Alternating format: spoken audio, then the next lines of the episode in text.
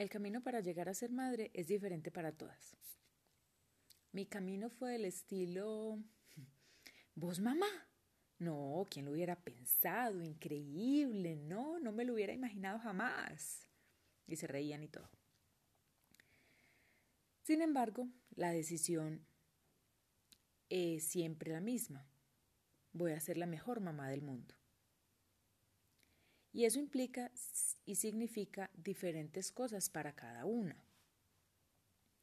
Al final del cuento, cada mujer es una historia, una historia que se ha construido desde las decisiones.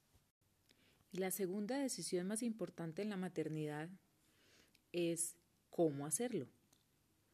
Ahí indudablemente uno mira el, entorno, los referentes que tiene la mamá, la abuela o las abuelas, alguna de otra mujer que crea que lo haya hecho bien, alguna de otra que uno diga, a esa no me quiero parecer, pero ni de lejos. Y finalmente, todas las mujeres pues son fuente de inspiración para una nueva mamá.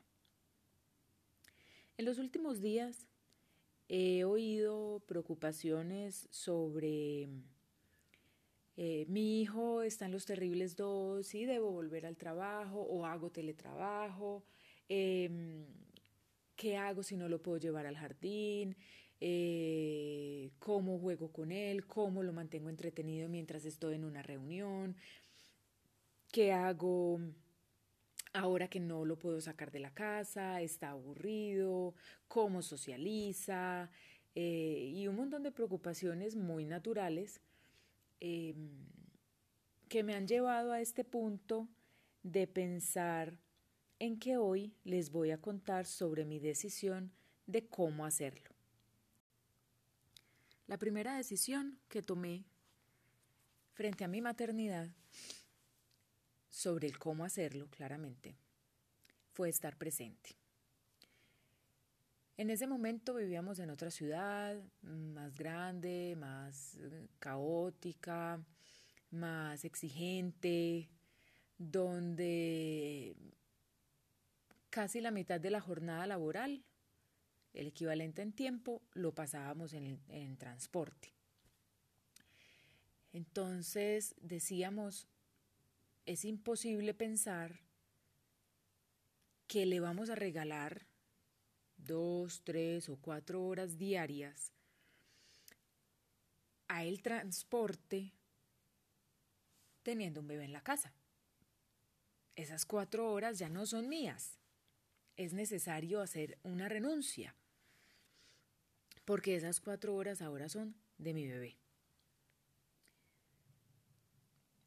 Parte de ese estar presente implicó entonces cambiar de trabajo, cambiar de ciudad, cambiar de posición y renunciar a muchos elementos de la independencia, no a todos, claramente.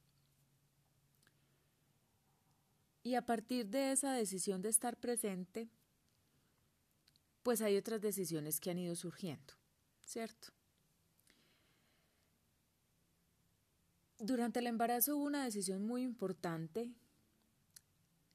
que mm, nos permitió tomar decisiones difíciles, haciendo grandes análisis y pues y, contando con otras personas por fuera del núcleo eh, familiar. Y la decisión fue, cada semana tiene su afán. Cada semana es preparatoria de la siguiente semana.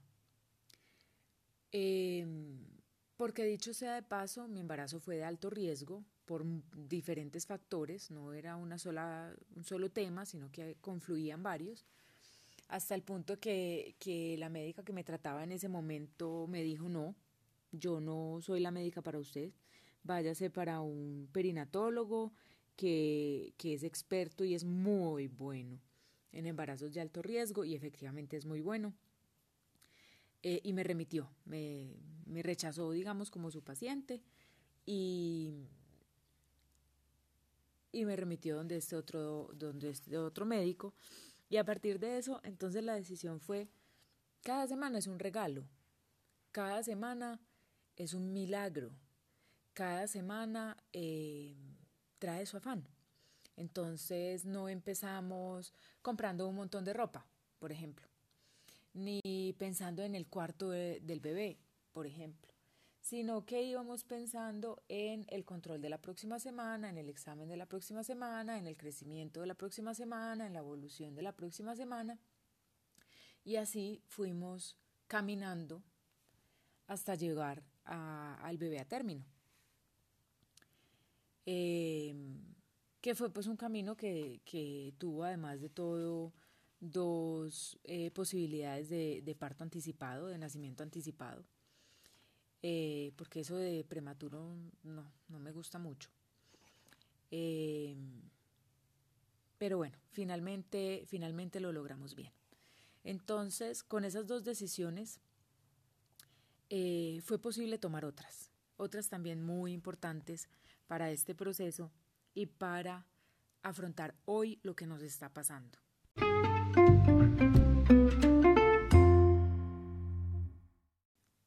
Y así entonces, con las decisiones, con esas dos decisiones iniciales muy claras, ir con calma y estar presente, empezamos a ver que era necesario tomar otras decisiones. Una decisión muy importante con los hijos es, y en el embarazo, incluso desde el embarazo, es dejarse ayudar. Entender que un hijo llega a una familia y es un hijo y es un regalo para la familia. Que si que si yo tengo necesidades, eh, no sé, de, arreglar la cocina, de lavar la ropa, de, es decir, si las cosas de la casa eh, es necesario hacerlas, pues un poquito somos un equipo, ¿cierto? En mi caso somos mi esposo y yo.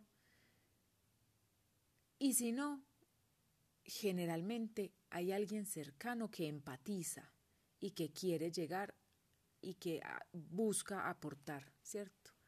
A uno le da pena, uno dice que no, eh, venimos acostumbradas a que las mujeres lo podemos todo y como todo lo podemos, entonces todo lo hacemos. Y no, es válido dejarse ayudar y es válido entender que, que el descanso también es necesario, que, que el hijo es una persona eh, que necesita muchísima atención, pero no toda la atención, ¿cierto?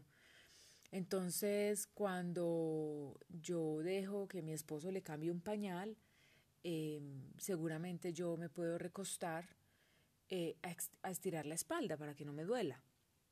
O si mi esposo eh, la quiere dormir, la quiere arrullar, le quiere, la quiere bañar, pues yo no, nunca fui capaz como de decir, haga usted lo que quiera, pues es suya y usted verá siempre estoy cerca, sin embargo, eh, pues siempre intento adoptar una posición de descanso, porque además de todo eso lo reafirma, en que él está haciendo las cosas bien, en que también es, su hija eh, o su hijo, en que,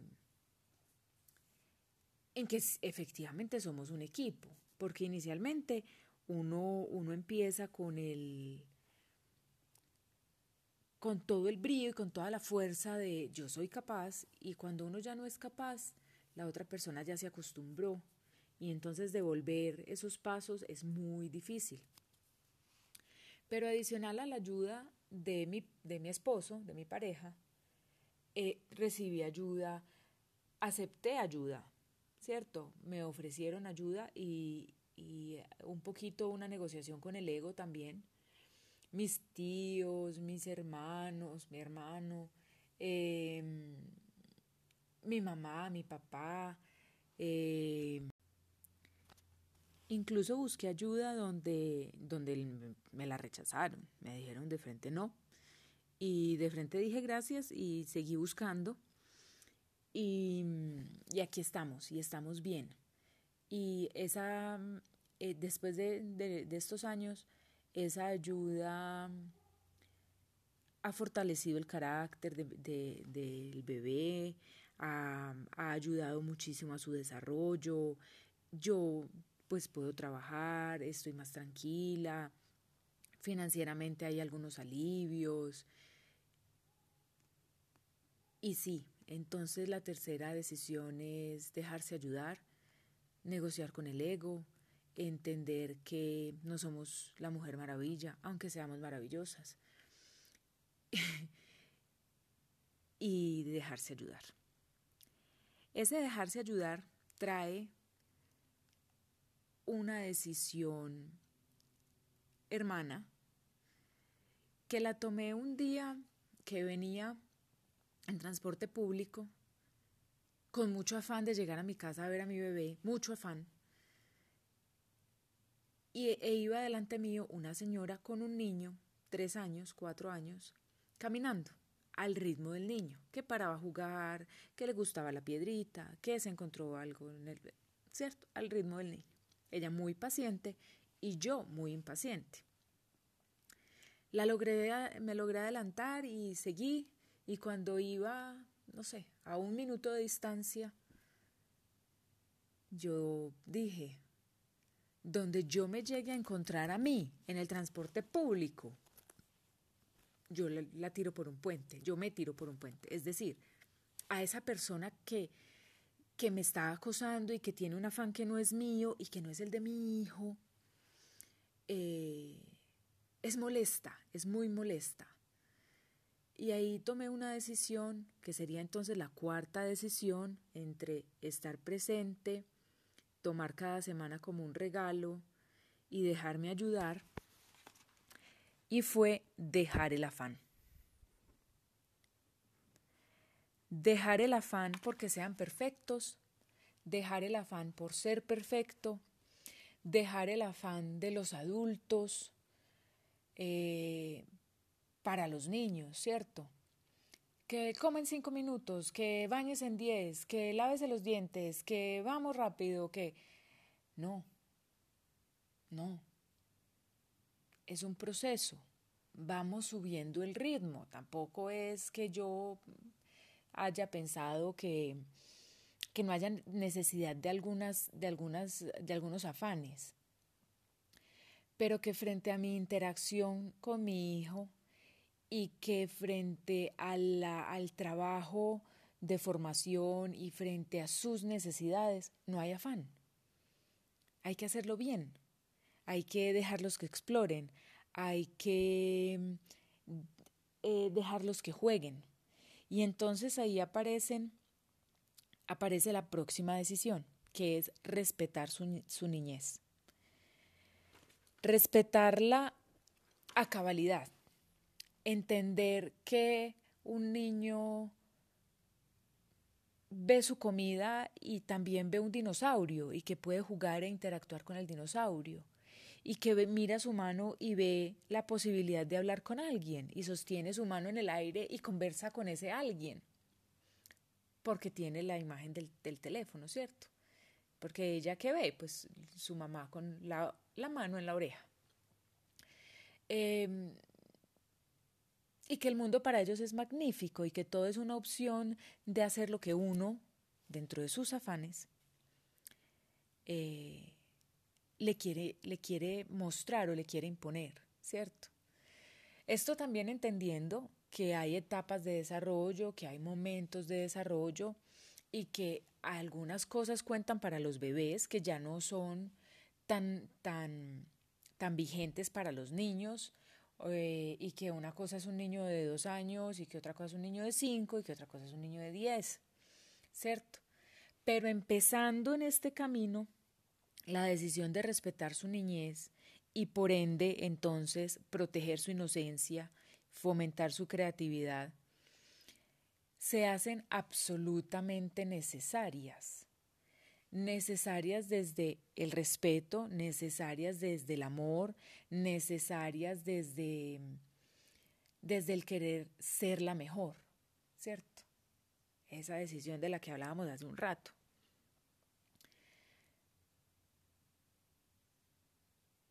yo he pensado mucho, mucho, mucho, mucho, porque eso es como lo único que yo hago en la vida, pareciera. Y pienso que mi mamá siempre se queja, ¿cierto? Ella dice, qué pesar que uno no se acuerde de esta etapa de la vida, al año, a los dos años, a los tres años, a los cuatro años, cuando uno tiene esas magníficas ocurrencias, cuando uno como ser humano eh, tiene tantas emocionalidades a flor de piel que hacen que un niño sea tan lindo, ¿cierto? Y, y yo creo que uno sí se acuerda. Yo creo que uno, esa es la información a la que uno recurre cuando tiene un problema en la vida. Esa es la información a la que uno recurre cuando va a ser mamá. Es que nadie enseña cómo ser mamá. No, yo creo que te lo enseñaron de 0 a 7, desde que naciste hasta los 7 años. Ahí te dieron todas las herramientas. Claramente, si en el camino hay una herramienta que a uno no le sirve, pues uno busca otra, ¿cierto? Porque a partir de los 7 años también hay otro montón de experiencias que le permiten a uno tomar otro montón de decisiones. Es clarísimo. Pero hay muchas cosas que van surgiendo y que van que se van necesitando que uno no sabe de dónde lo de dónde se lo inventó, por decirlo así. ¿Cierto? Y yo sí creo y estoy convencida que, que eso pues que se han inventado o que han nombrado ahora, eso no es un invento nuevo, eso que se nombra ahora como crianza positiva y como eh, eh, ese respeto al proceso del bebé, y del niño es absolutamente necesario y es bueno de cara a una maternidad tranquila y a un vivir armónico. La responsabilidad que es tener un hijo, nadie se la imagina hasta que lo tiene. Muchas personas dicen, no, yo me muero por un niño, no, qué rico un hijo. Un bebé es muy rico, Jugar con un niño dos horas es maravilloso. Tener un hijo es una responsabilidad que paraliza, que paraliza. Así uno tenga siete hijos, entonces se habrá paralizado siete veces. La primera, la primera parálisis le duró, no sé, un mes, un año, un, día, un, y ya la segunda le dura la mitad, y la tercera le dura la tercera, y la cuarta le durará la cuarta parte.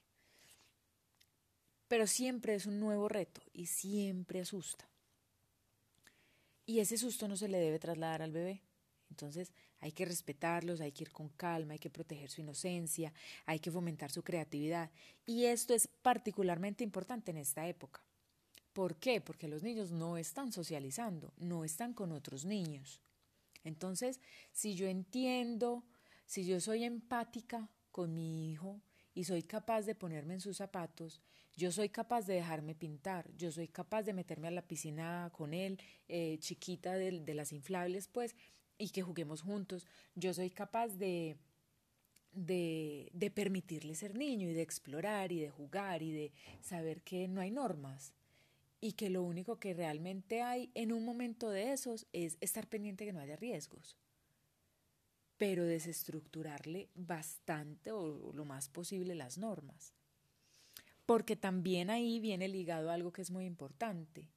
Por ejemplo, yo, en mi casa nosotros, lo que ella alcanza es lo que ella puede coger. No hemos cerrado ninguna puerta, no le hemos puesto protección, y por favor no me caigan encima con esto, no hemos puesto protección de nada en ninguna parte.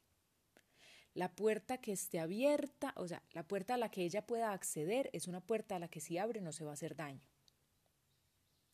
De lo contrario, hay algo bloqueándola, una caja vacía, porque no le puede hacer daño, ¿cierto?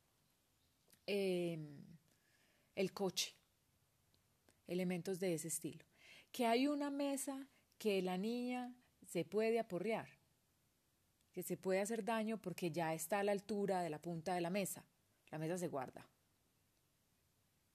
Porque es más fácil guardar la mesa que decirle a un niño que no corra, que no camine, que no salte, que no explore, que no. Entonces, em, proteger su niñez también, y claramente tiene que ver con proteger su entorno, que es que la casa se ve desordenada. Mire la forma más estética de que sea bonita. Porque, porque una cosa no tiene que ver con la otra. Una compañera de trabajo un día me mandó un video del niño aprendiendo a caminar. Y en la mesa de la, la, mesa de la sala eh, es de vidrio puntudo. Y yo le dije, pero ¿cómo se...? Pues vení, una recomendación, eh, quitar la mesa. Ah, no, él ya se ha caído muchas veces y no, eso no. Yo recuerdo en el colegio, yo estaba chiquita todavía. Una compañera se tropezó y se cayó encima de una pecera. Con la pecera con la que creció en su casa, ¿cierto? Y ya. Se desangró.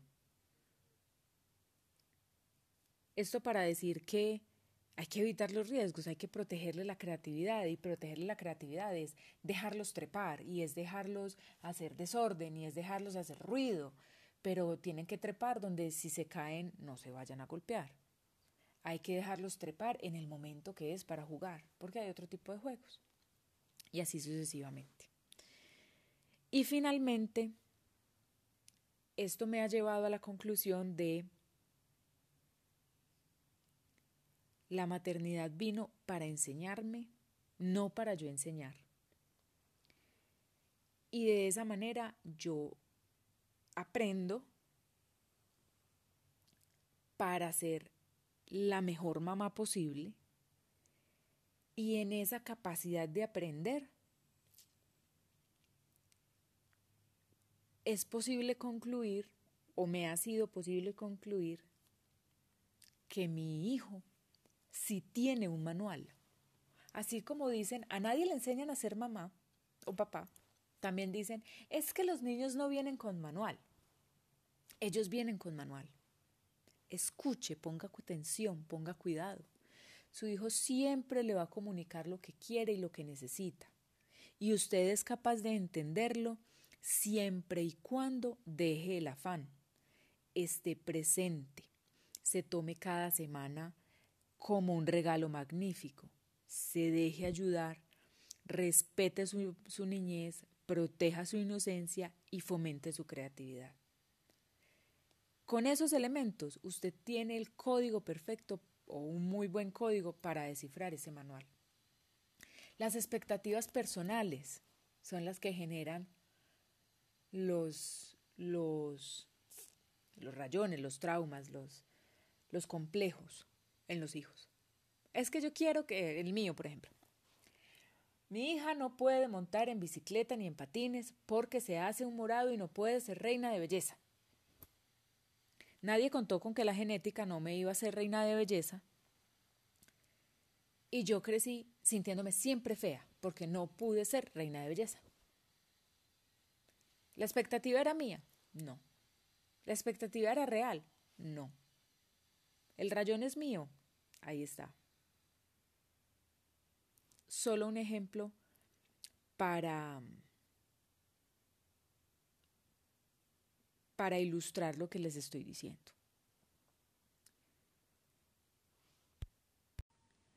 Terminaré diciendo que este es mi caso particular, que yo entiendo que hay matices y que hay historias personales diferentes sin embargo, considero que con adaptación eh, de algunas cosas, de algunas decisiones, de algunas variables, se pueden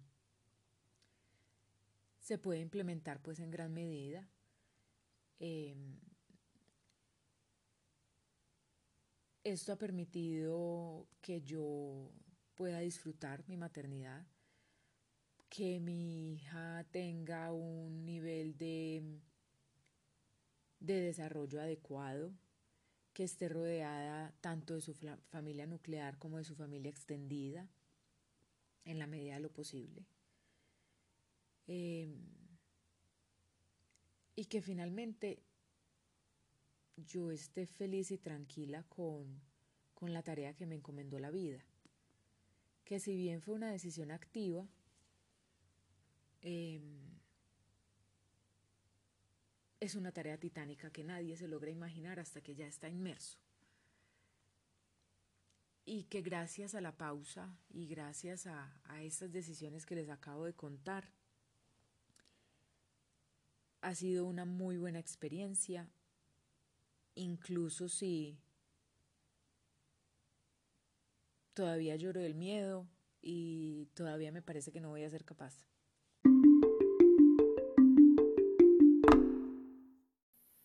La ñapa, la ñapa no puede faltar. A un buen paisa nunca le falta la ñapa. La pide o pero no le falta. Pero entonces, ¿cómo funciona esto en la práctica en una realidad como la de hoy?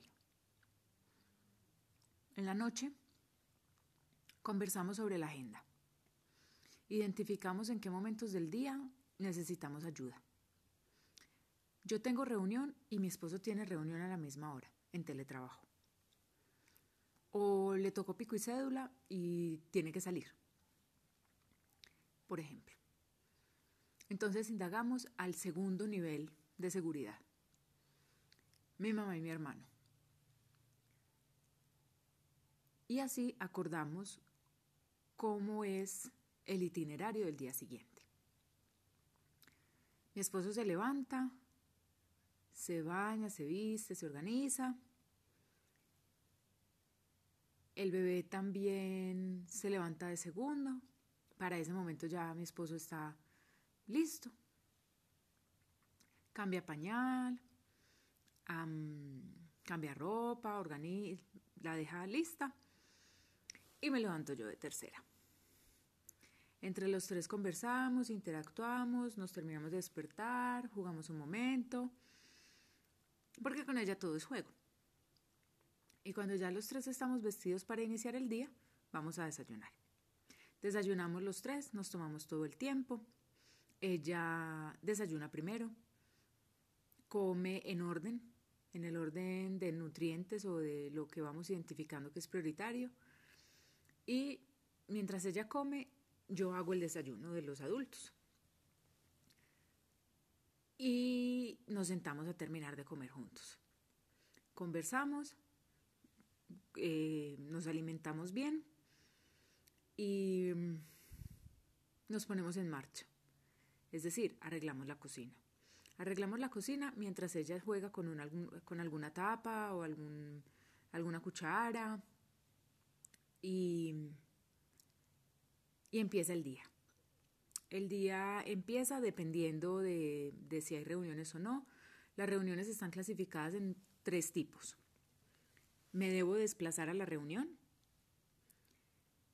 ¿Debo hablar en la reunión? ¿O simplemente asisto a una reunión virtual? ¿Cierto? Si tengo una acción dentro de la reunión, la niña pasa al segundo estadio de seguridad, ¿cierto? A ese segundo anillo.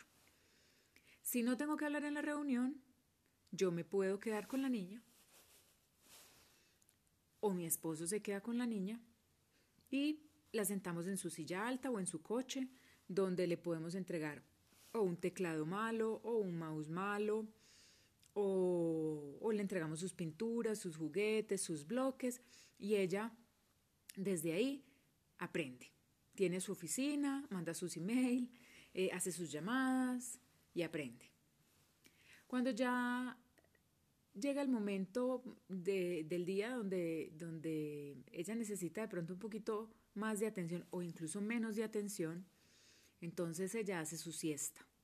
Ahí llegamos a la siesta, cuesta un poco hacerla dormir porque, porque ella quiere seguir jugando y quiere seguir trabajando, ¿cierto? Porque todo sigue pasando y ella lo sabe. Sin embargo, se duerme.